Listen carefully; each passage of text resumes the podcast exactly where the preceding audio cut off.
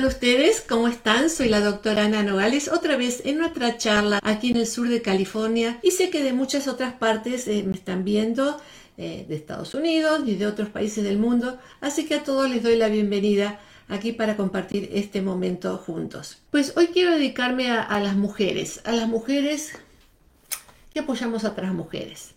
Porque realmente si pensamos bien cuando estamos en momentos difíciles, las mujeres buscamos otras mujeres para buscar apoyo emocional, para buscar apoyo en lo que sentimos que, necesitamos ayuda. Y, esto es lógico, es muy común, es, tiene todo el sentido del mundo, porque cuando buscamos el apoyo de un hombre, eh, no es que sea un apoyo negativo, pero el, hombre ve la, forma, ve la vida de una forma muy distinta. Eh, ve la vida en cuanto a acción, ve la vida en cuanto a buscar soluciones, ve la vida en cuanto a, cuáles son las propuestas y tomar decisión. Entonces, no siempre eso coincide con lo que una mujer espera cuando, cuando se siente mal. Las mujeres cuando nos sentimos mal, bajo presión, bajo ansiedad, necesitamos hablar, necesitamos expresarnos, necesitamos que alguien nos escuche y que alguien nos diga, aquí estoy contigo. Simplemente eso. Con eso ya tenemos mucho, ¿sí? No necesitamos, en ese momento de dolor emocional, no necesitamos que alguien nos diga, haz esto, haz lo otro, eh, no, no hagas lo demás, o no necesitamos ese tipo de consejo. Pero cuando una mujer le dice a un hombre, ay, me siento tan mal, mira lo que me pasó, y el hombre le contesta a ella y le dice, bueno, esto es lo que tú tienes que hacer para resolver el problema, uno dice a veces, pero eso es lógico, eso yo lo sé, yo no estoy pidiendo eso. Pero en esa falta de comunicación entre el hombre y la mujer a veces hay muchos malos entendidos, porque cuando la mujer se siente mal por lo que le dijo el hombre, el hombre después dice, bueno, entonces, ¿para qué me estás preguntando? Porque él cree que ella le está pidiendo un consejo y él está brindando su consejo, pero ella no quiere consejo. Ustedes saben a lo que me refiero. Uno quiere que lo papachen, que le digan, te entiendo, estoy contigo, entiendo que estés mal, entiendo lo que estás pasando, uh, o a veces uno dice, a mí me pasó algo parecido. Ese tipo de conexión son conexiones muy diferentes las femeninas y las masculinas. Hay mujeres que también piensan en forma hombres que piensan en forma más femenino, no tienen nada que ver con el sexo en realidad, sino con las expresiones del género como uno lo siente, ¿sí? Pero por esta misma eh, situación es que por lo general las mujeres buscamos otras mujeres con las cuales relacionarnos para las cosas más íntimas. Algunas mujeres tienen una relación excelente con su madre y no hay nada mejor que ir a contarle a mamá. Otras con su hermana, otras con su hija, otras con una amiga en especial o unas amigas en especial. Fíjense que cuando escribí mi libro Latina Power o Latina es Poder en español, le hice una entrevista a Isabel Allende, ustedes saben, la autora de tantos libros, una mujer extraordinaria. Y ella me dijo que no podría ella haber sobrevivido en su vida si no hubiera sido por la presencia de otras mujeres en su vida. Entonces me explicó que eh, de niña, cuando ella vivía en Chile, eh, ella es peruana, creo, y se fue a vivir a Chile, donde su tío era el presidente de, los, de Chile de los Estados Unidos, no, de Chile. Entonces em, em, eh, comenzó contándome que en el Perú era una sociedad muy machista y que cuando eh, falleció su papá tuvo que irse a vivir a Chile donde estaba su tío que era el presidente del país. Y que esa sociedad también era muy machista, por lo menos en aquella época. Sabemos que Chile tuvo su presidencia femenina también, pero en aquel momento Salvador Allende era el presidente de Chile y, qué tan machista era esa sociedad, con ella. Entonces, entre el machismo que ella recogió en el Perú y en Chile, ella decidió rodearse de mujeres, porque sintió que las mujeres eran quienes podían darle el apoyo que ella necesitaba para poder tener una libertad de pensamiento y poder hacer eh, de su vida, eh, de su vida intelectual, darle rienda suelta a su vida intelectual y realizarse como mujer. Vivió también eh, fuera del país porque después que mataron a su tío, pues tuvo que salirse del país, vivió en otros países. luego se casó, luego se divorció, luego murió su hija, que fue algo de impacto muy terrible. Pero lo importante en todo esto es que ella dice que quienes le ayudaron a ella fueron mujeres y que entonces ella decidió hacer un círculo de seis mujeres, de seis mujeres.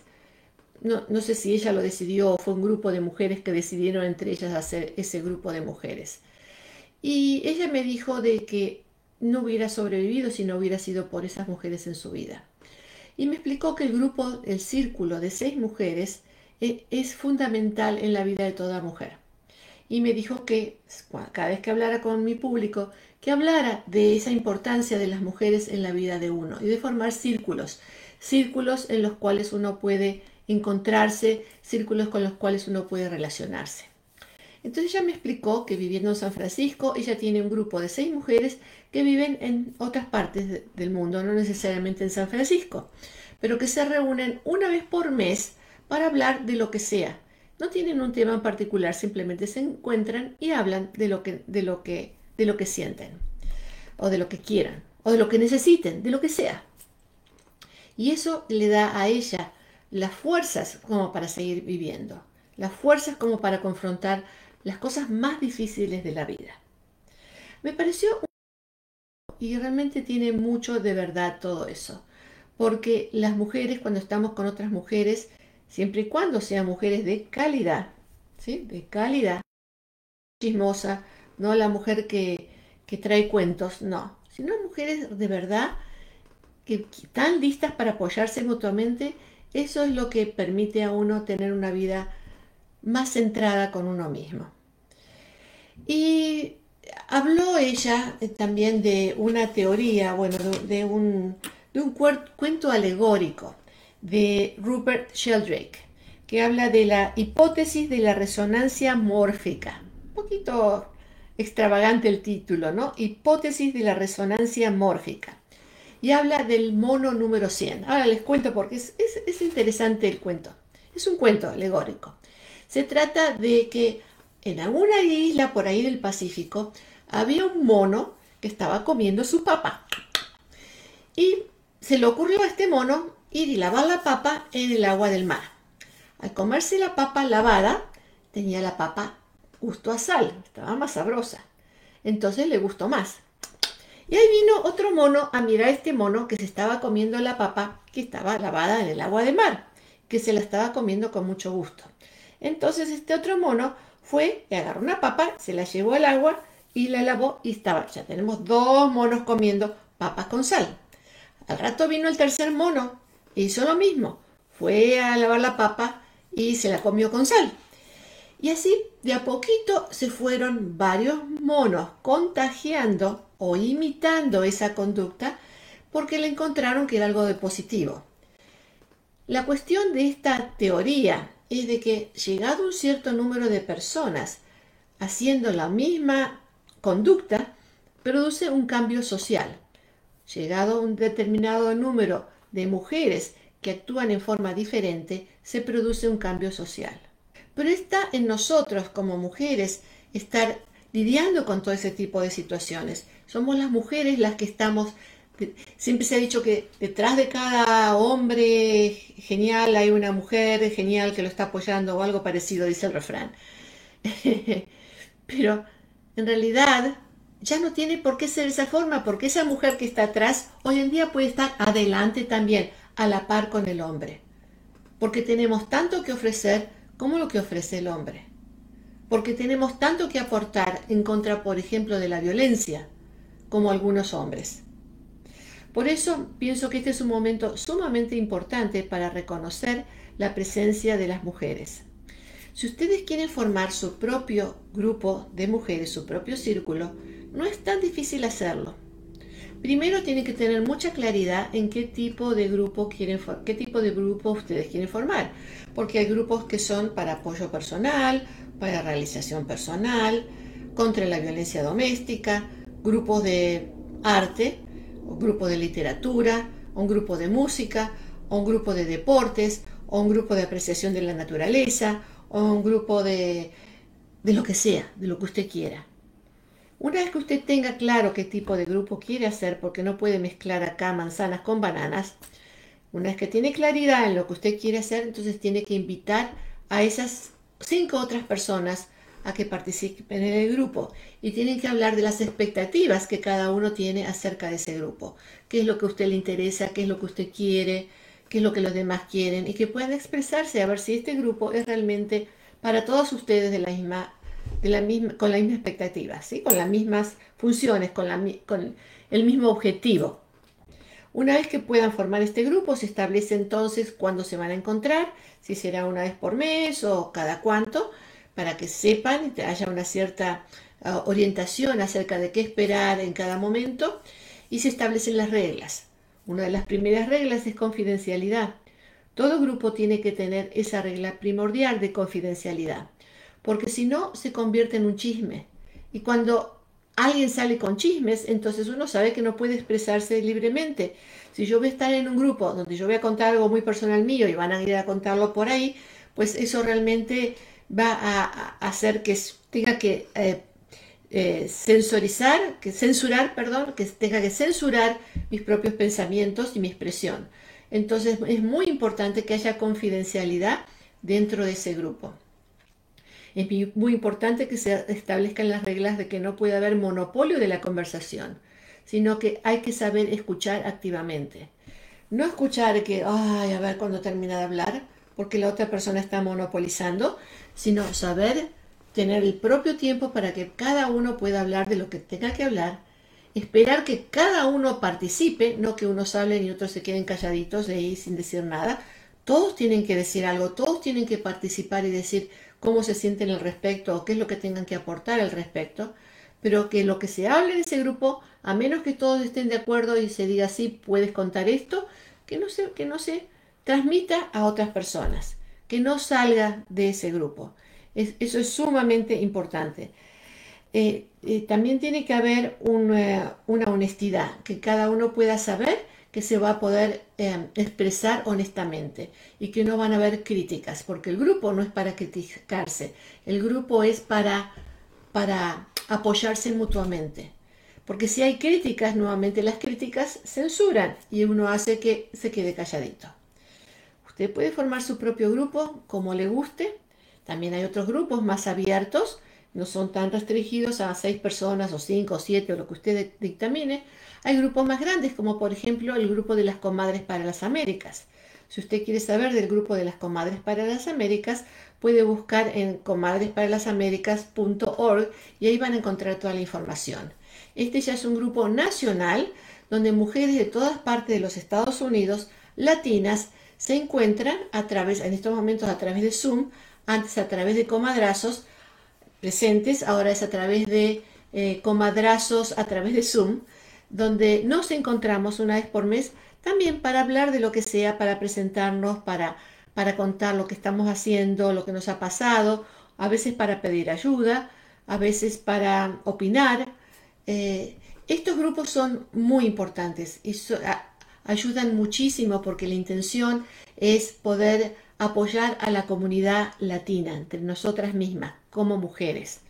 Y realmente ah, han sucedido cosas maravillosas dentro de los comadrazos, mujeres que se han conocido, que se han apoyado, que han hecho negocios juntas, que, se han apoyado para hacer encuentros sociales, eh, cosas magníficas que han pasado. Una mujer que, por ejemplo, vive en California y se va a ir a vivir a Texas, se comunica inmediatamente con comadres en Texas que la pueden recibir. También tienen un, un eh, club del libro donde hay autores, autoras latinos donde hablan acerca de su libro y eso uno puede comunicarse con el autor y aprender de lo que está hablando o aprender cómo uno mismo puede publicar su propio libro. Tienen también un grupo de oración, tienen, tienen un grupo de, eh, gardening, eh, de jardinería, de jardinería. Así que está todo eso en las comadres para las Américas. Miren qué, qué cosa preciosa. Esta es una invención de Nora Consto de los Hoyos ahí en Austin, Texas. Y como yo encontré esta información hace ya 20 años, hace 20 años que estamos haciendo estos comadrazos, ah, la encontré porque me llamaron del Washington Post cuando escribí mi libro eh, Latina Power o Latina es Poder, uno de los capítulos es las comadres. Y así es como me llamaron de Washington Post para decirme, ¿qué es eso de las comadres? Entonces yo les conté de qué era lo de las comadres y me dijeron, no, porque hay un grupo de las comadres que ha nacido en Texas y está teniendo repercusión nacional y me preguntaron a mí y así fue como conocí lo que estaba haciendo Nora en, Texas y, comenzamos aquí en California también. Y para contarles, hasta nos hemos ido a Inglaterra a formar comadrazos en Inglaterra. Hicimos comadrazos en Inglaterra, ¿pueden ustedes creer? Pero los comadrazos allí eran distintos porque se trataba de mujeres latinas que estaban viviendo en Londres, pero temporariamente, generalmente era porque su esposo tenía que estar ahí por un trabajo, ellas estaban viviendo ahí por seis meses, un año, dos años o algo así. Así que la estancia en Londres era de corto plazo. Pero qué interesante haber podido conocer todas esas mujeres maravillosas. Maravillosas, realmente es un trabajo divino de Nora que ha hecho hace 20 años ya, 20 años. Bueno, como ustedes ven, las mujeres podemos mover cielo y tierra cuando nos disponemos a hacerlo y así lo hacemos. Y así lo hacemos. Y también están los otros grupos, que son los grupos ya de apoyo para mujeres. Por ejemplo, en Casa de la Familia tenemos grupos de apoyo para mujeres que han vivido o que están viviendo violencia en su hogar. Tienen dificultades. Y en estos grupos de apoyo es maravilloso lo que se puede conseguir, porque hablar de lo que sienten se dan cuenta de que tan única en el mundo, sino que hay otras mujeres viviendo algo algo que, que, les ha pasado, pueden contar sus experiencias y las, las mujeres que ya lo han vivido, increíblemente dispuestas con su generosidad para apoyar a estas otras mujeres que ese apoyo para seguir adelante. Y si lo pueden conquistar, lo pueden hacer es más fácil hacer todo ese proceso de salir de una relación abusiva cuando hay otras mujeres ahí ayudándola a uno. Cuando hay otras que ya han hecho ese paso, ese camino y le dicen, ¿por qué no haces esto? cuidado con aquello. Y le ayudan de esa forma con su propia experiencia. Más aún cuando está conducido por una terapista que puede aportar mucho con su experiencia profesional. Para eso son los grupos de apoyo que tenemos en Casa de la Familia, que hay en otros lugares también, por supuesto. Los de Casa de la Familia, ahora por la pandemia, lo estamos haciendo a través del Zoom y tenemos varios, varios, varios grupos. Tenemos, eh, antes teníamos en Orange County, otros en Los Ángeles, donde la gente se reunía. Ahora todo es a través de Zoom por la pandemia. Así que uno puede participar en estos grupos de apoyo desde su propia casa a través de Zoom, pero claro que es muy importante que puedan encontrar el momento para ustedes estar solitas y que no haya otras personas que puedan molestarlas en ese momento mientras usted está participando del grupo. Pero son grupos fenomenales porque uno sale con un espíritu de ganas de hacer, de ganas de, moverse, de ganas de, de hacer de su vida algo mejor. Así que uno sale totalmente energizado, así que por eso se los se los eh, recomiendo con, con, con, con mucha, mucha, mucha fe de que les van a hacer muchísimo bien. Sabemos también que hay otro tipo de grupos de apoyo para mujeres. Por ejemplo, las mujeres que tienen cáncer de pecho, sabemos que cuando participan en grupos de recuperación, en grupos de apoyo, esa recuperación es mucho más rápida que, que las otras personas que no reciben ese apoyo.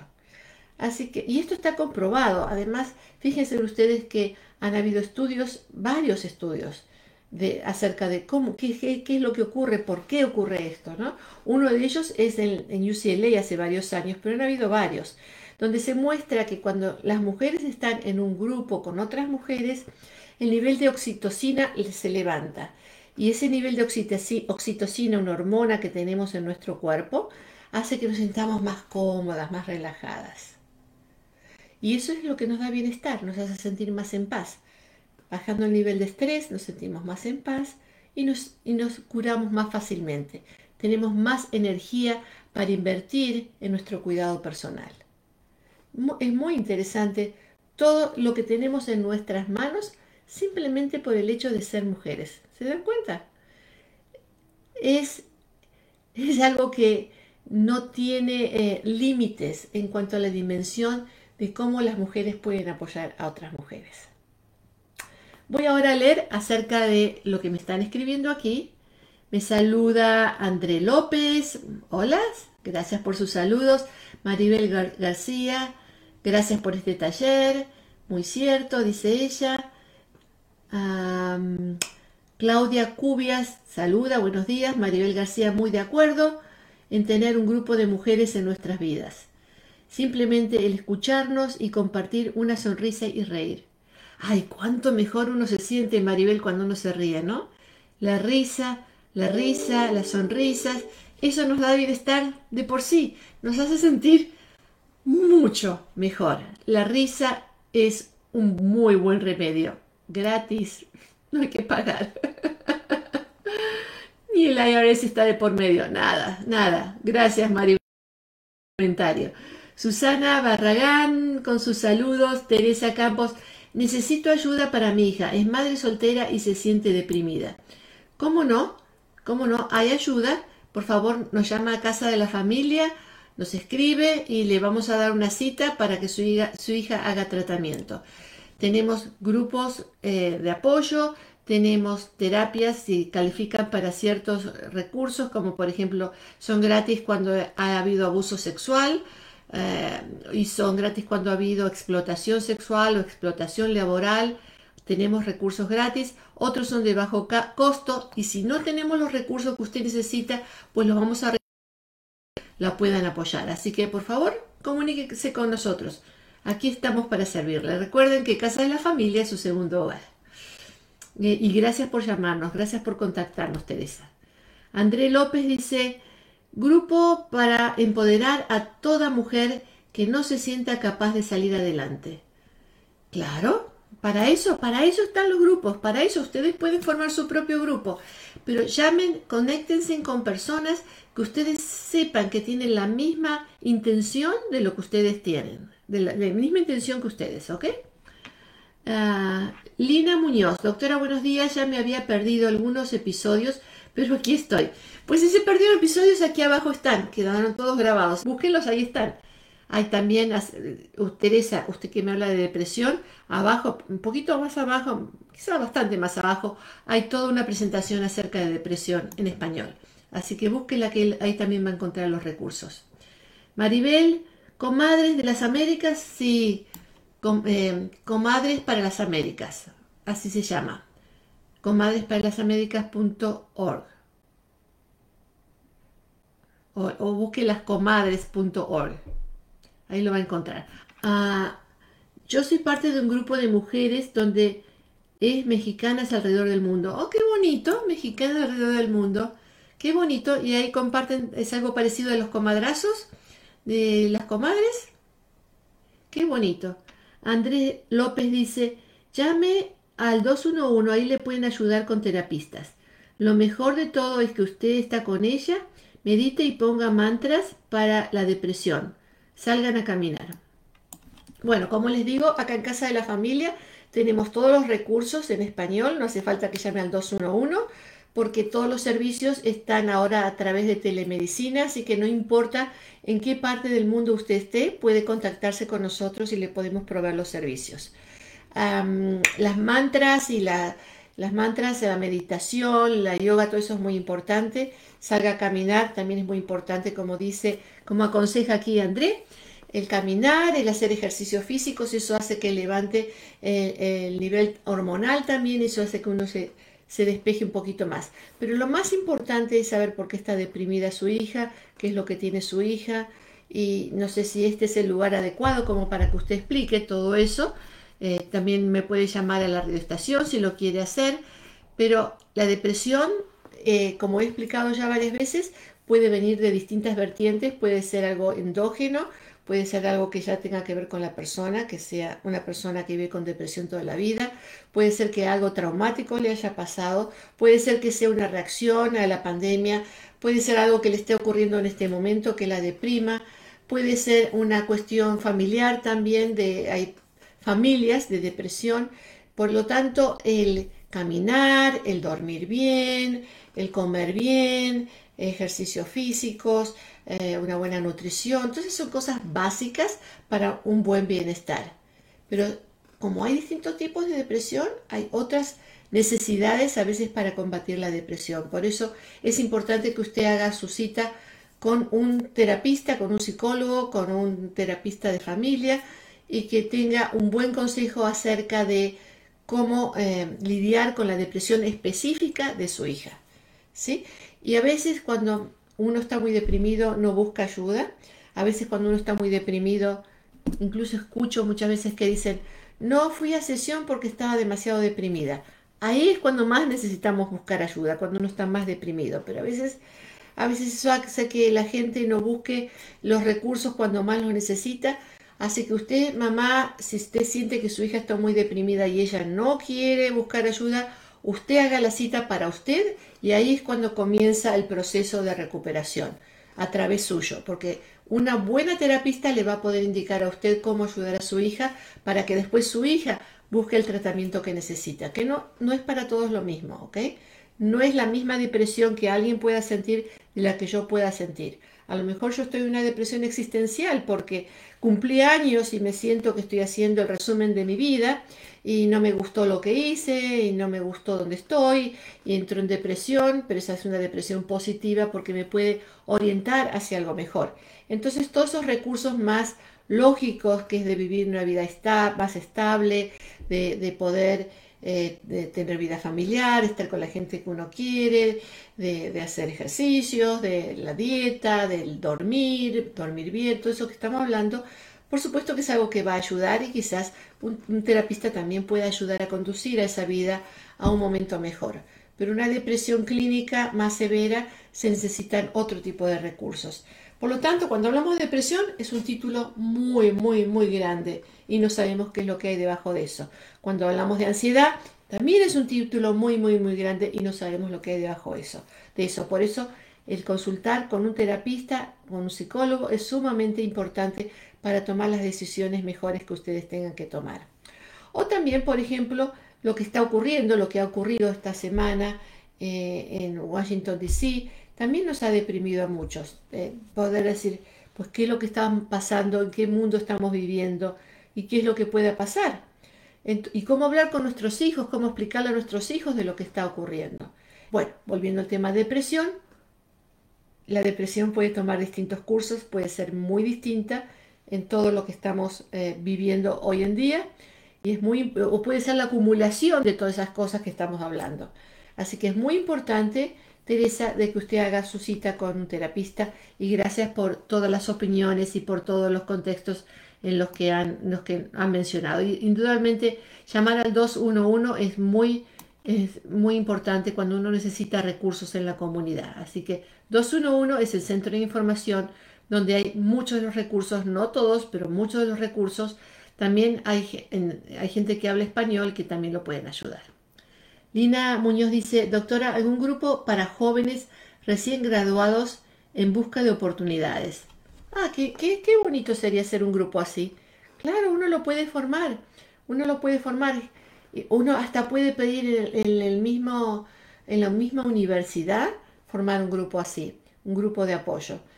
Porque, por ejemplo, en Casa de la Familia tenemos eh, internships, o sea, residencias para los eh, graduados con su máster o con su doctorado para que hagan su residencia en casa de la familia. Eh, entonces las universidades saben que Casa de la Familia tiene esa oportunidad. Entonces si hacen grupos ustedes de recién graduados dentro de la universidad, ahí van a poder contactar con posibles empleadores o con posibles lugares donde uno puede hacer una residencia. Claro, es cuestión de buscar y si no está, entonces, si no está, si no existe, uno mismo puede comenzarlo. No hay ninguna restricción para que uno comience un grupo, un grupo de mujeres, un grupo de graduados. Por ejemplo, en la Universidad de UCI hay grupos para, para las eh, mujeres que están recibiéndose, que están buscando sus oportunidades. A mí me han llamado para participar. Tania Zabalegui justamente ha invitado, me ha invitado a mí a participar en estos grupos donde mujeres ya que tenemos nuestra experiencia profesional podemos orientar a mujeres que se están graduando en qué dirección ir. Entonces, ella ha organizado grupos, por ejemplo, en psicología, en medicina, en abogacía. Entonces, las mujeres que se están eh, ya recibiendo pueden hablar con otras que ya tenemos nuestra experiencia y sabemos de qué se trata eh, la profesión. Ay, miren cuántas cosas bonitas con un poquito de imaginación y ponerlas en efectivo con un cierto esfuerzo mínimo.